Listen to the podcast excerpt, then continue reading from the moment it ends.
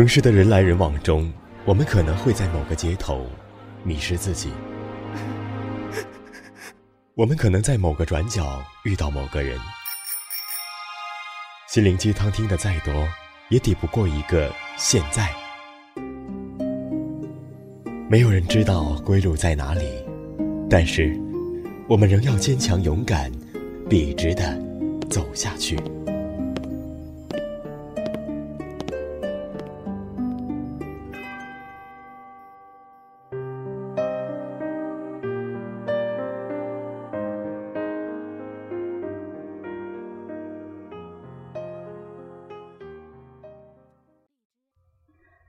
我是主播猫猫，欢迎您收听本期的喃喃猫语。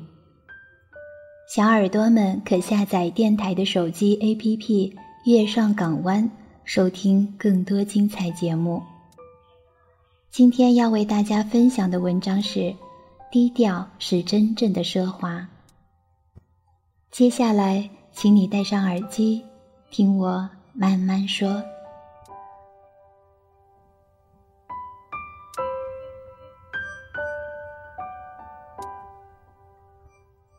前段时间带着一个小朋友参加自己的私人聚会。小朋友二十七八岁，也算是事业有成，做建材业务，开辆三十多万的车，也贷款买了房。他在同龄人中是比较有出息的，如果单从物质收入上来讲。聚会是我组织的，因为在此之前，我曾跟小朋友说过。要给他介绍几个做生意的朋友认识，互相交流一下。虽然从事的行当不一样，但就做生意来讲，会有很多共同点可以借鉴一下。聚会的地点选择在一条偏僻的胡同里，里面有家烤羊腿的店。聚会前，我曾跟朋友电话商量过，看去哪儿合适。朋友说。不去酒店了，咱又不是正儿八经的处理业务。朋友几个人选个偏僻有特色的地方就行。所以订了这家店。我最先到的，简单安排了一下。一会儿小朋友来了，开着自己的车，带着妻子，好等会儿喝完酒后，妻子开着车回去。他着装很是正式。衬衫没有褶皱，领子笔挺，皮鞋闪着亮光，连头发也打理过。我看着就想笑，跟他说：“你今天怎么这么正式？不是说好了几个朋友找个小店简单聚一下吗？真是没有必要的。”他说：“他平时出门也是这样。”我明白，年轻人总要在外人面前留个好印象的心理。一会儿，第一个朋友来了，骑着一辆破旧的自行车，简简单单的居家的装饰。停下后，从车筐里面拿出一瓶洋酒，说：“今晚上尝尝。”第二个朋友也到了，这个神仙骑辆电动三轮，穿件老人才会穿的大背心、大裤衩，脚上拖着一双地摊上的拖鞋。交流的过程不算是很愉快，小朋友有很多新鲜的思想，我和朋友可能是老朽了，无法接受。同时，小朋友慷慨激昂，指点江山，舍我其谁，害得我只能一次次打断他的话，频频举杯喝酒，好把场合圆过去。朋友问我的小朋友：“你是自己干还是给人打工干？”小朋友避而不谈，继续谈自己的雄心。朋友隔了一会儿，又把这个问题问了一遍。小朋友还是不正面回答。结束后，小朋友对我说：“你这两个朋友也没有什么出色的地方，也就是干个生意混口饭吃，看他们的穿衣就能知道。”我说。他们这口饭吃的还可以，一个是做特产的，给超市配货，特产是独家代理，也就是垄断。你所看到的市面上的这十几款特产，都是从他手里出来的。同时，他还在咱们这个城市开了十二家连锁店，另外包了三百亩的山。一个是做冷冻海产品的，有好几个冷库，两套房子二百多万，一辆奔驰，他的产品发往全国。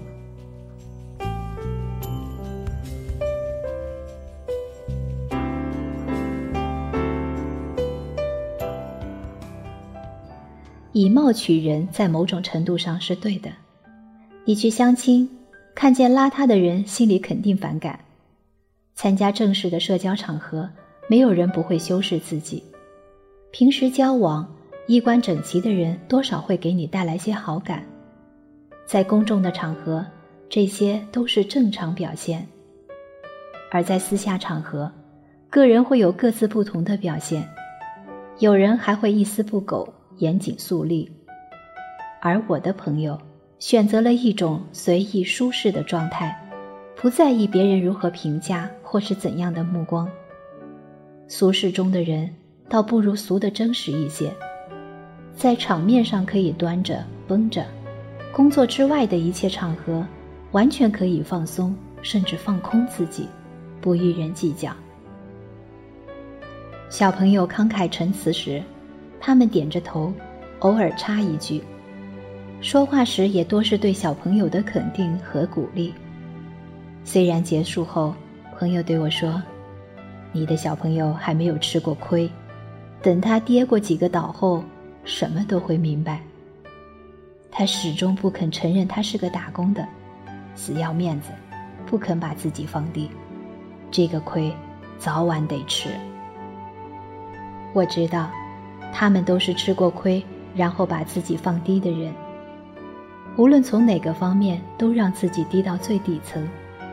吃饭不求豪华，合口就行；出行不必让人侧目，随心安全就行；穿衣不求名牌，虽然衣橱里面有很多名牌，舒适就好。这是表面的低调，是外在上的把自己放到大众之中。不想引起别人注意的一种方式，而真正的低调是不与人争一时之长短，专注于自己的事情，不在意别人的评价与目光。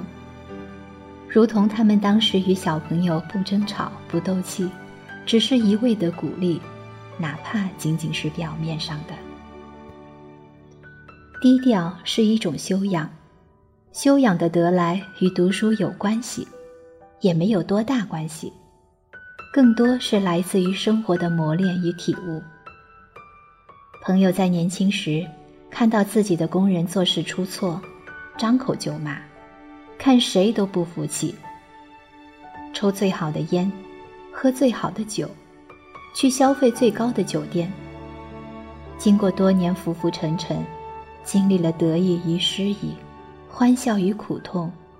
反而变成了一个谦逊平和的人，在不碰触自己底线的情况下，对待工人处处恭敬，与人交往不急不躁，从容平和，甚至每年都拿出一部分钱，心甘情愿让别人去骗。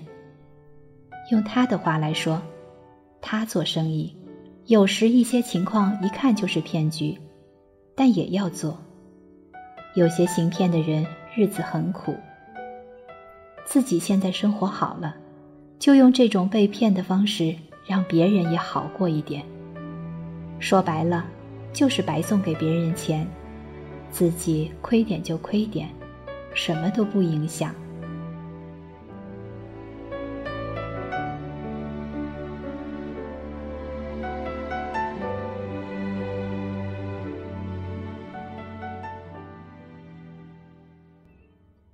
《道德经》中有这样一句话：“上善若水，水善利万物而不争，处众人之所恶，故几于道。”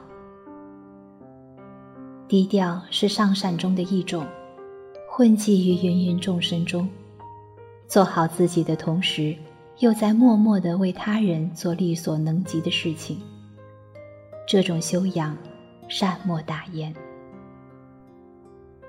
又想起一个人，快五十岁了，在一起吃饭时顽皮可爱，单纯的像个孩子。用的手机是老版的诺基亚。后来去他家拜访，他正在书房里写着毛笔字，一丝不苟，极其认真。书桌上放着 iPhone。吃饭时亲自下厨给我们炒菜，菜的口味很好。他也是个生意人，做某种鱼类生意，半个中国的这种鱼全都出自他的手。我所震惊的不是他的生意及市场，而是他的生活态度。一个热爱厨房的人，也必定是热爱生活的人。一个醉心于写字的人，必然有其大多数人所不能理解的精神世界。每个人对生活的理解都不同，经历及学识不同，认知也会千差万别。对于形形色色的人，对于纷繁复杂的社会，我们都会有自己的准则去应对。可以选择知其不可而为之的雄心，也可以选择穷则独善其身，达则兼济天下的理想。但不管怎样。与人为善，低调踏实，做人做事才不会做绝，游刃有余。把自己放到低处，不是懦弱无能的表现，强硬是努力向上的表现，谦卑更是对生活的包容。在低处，我们可以容纳很多别人的缺点或者过错，有了容纳的宽广心胸。还会惧怕风浪吗？没有火气，春风化雨般的努力比强硬来得更从容些。小朋友不会理解，至少在他现在的年纪不会懂。有些东西不是饱读诗书、学富五车就能体会的，也不是见过了、听过了就全部懂。低调是学不来的。不是不说话不出头就是低调，他需要经历了人生的种种摧残，不断磨砺自己的心性。低调来自于对生活的阅历，每个人都是有故事的人，如果能将自己的故事真正体会，同时加上时间的滋养，才能内化为自己的修养。低调是奢华的。奢华在它是一种涵养，是一种让人如沐春风的态度，更是一种经历风浪后对善的真实。这在我们的生活中，永远都是散发着光彩的奢华。感谢小耳朵们收听本期节目。喜欢加菲猫的朋友，可以关注我的新浪微博木槿二。收听更多节目，请关注电台公众微信号 FMYSGW。愿我的声音伴你入眠，晚安。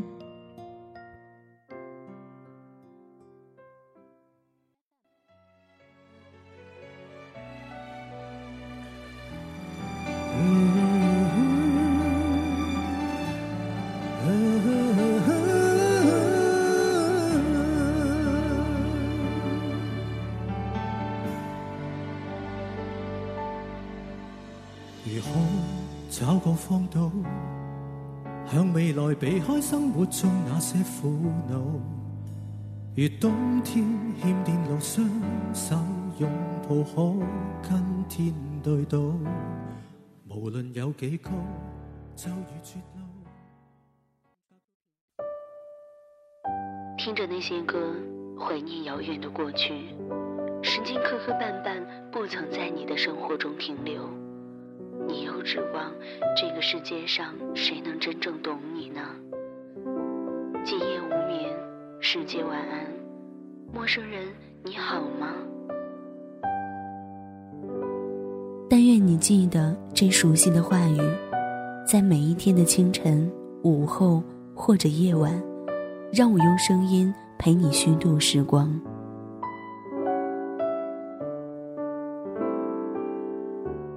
呼吁小耳朵们关注新浪微博“月上港湾微电台”，或者关注公众微信号 “FMYSJW”，支持点歌传情，也可以私信留下你的故事，说不定下一期就是你的节目。我们下次再见。